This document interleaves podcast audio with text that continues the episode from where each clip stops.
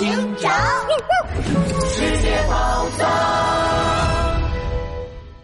《白熊国奇遇记》三，外星人来了！哎呦呦，短尾猫，别跑！哦，站住！呃呃呃呃呃！杜宾警员和熊司机一瘸一拐的追出了大剧院，可短尾猫早就跑得无影无踪了。杜宾警员和熊司机急得团团转，但拉布拉多警长却一点也不着急。别担心，刚刚短尾猫逃跑的时候，哼，它身上掉下来个东西。拉布拉多警长摊开手，他手里是一张照片，照片上是一栋奇怪的流线型建筑，它的造型看起来就像航空火箭喷射出的火焰，建筑底部还画着一个红色的圈。哎呦呦！这栋建筑看起来太酷太帅了，可这是哪里啊？乌来，我知道，这是莫斯科宇航博物馆，我还为他写过诗呢。蒲公英飞向田野，小麻雀飞向树梢，但火箭飞向宇宙，飞向遥远的星空。没错，短尾猫的下一个目标。很可能就是这里，我们快过去吧。拉布拉多警长一行人立刻赶到了莫斯科宇航博物馆。他们刚来到博物馆门口，一群游客突然慌慌张张的从博物馆里跑了出来。博物馆里有外星人，快跑！快点走吧！快点！外星人！一听说外星人，胆小的熊司机立刻往后退了两步。可拉布拉多警长和杜宾警员对看了一眼，毫不犹豫的往博物馆里面走。哦，里面有外星人啊！真的要进去吗？别担心，就算真的有外星人，我也会保护你的。就是就是，再说了，要是能见到外星人，那就太刺激啦！嘿嘿。拉布拉多警长和杜宾警员走在前面，熊司机，哈。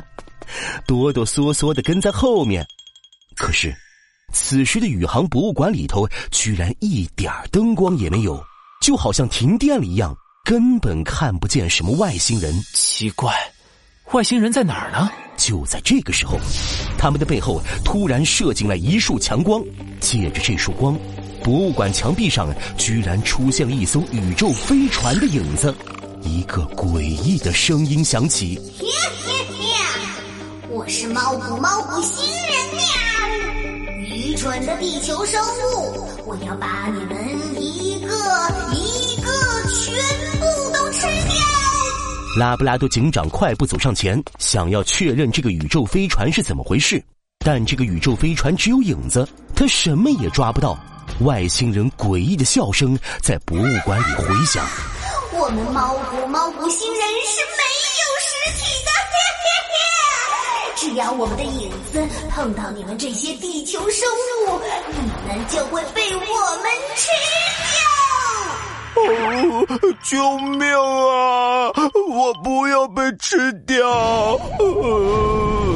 宇宙飞船飞快的动了起来，熊司机吓得转头就跑。宇宙飞船一会儿东一会儿西，四处乱飞。熊司机也吓得一会儿东一会儿西，到处乱跑。可博物馆里一片黑，熊司机一会儿撞到展柜，一会儿撞到模型，宇航博物馆被他弄得一团乱。哎呦呦，熊司机的破坏力比外星人还可怕！拉布拉多警长，我们怎么办啊？杜宾警员，我们一起上，拉住他！拉布拉多警长和杜宾警员一左一右冲过去，一把用力拽住了熊司机。熊司机最后撞到了什么，停住了。与此同时。宇航飞船的影子和外星人的声音都一瞬间消失了。哦，呃，没声音了。熊司机瑟瑟发抖的东看看西看看。拉布拉多警长拿出手电筒，照亮了被熊司机撞到的东西。那是一个宇航员的模型，模型被撞裂了，露出了藏在里面的聚光灯和蓝牙音箱。拉布拉多警长乌黑的圆眼睛顿时亮了起来。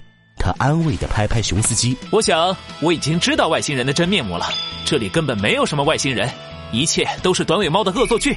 我们之前听到的诡异的声音，其实是通过这个蓝牙音响发出来的，根本不是外星人的声音。呃，那那猫古猫古星的宇宙飞船影子呢？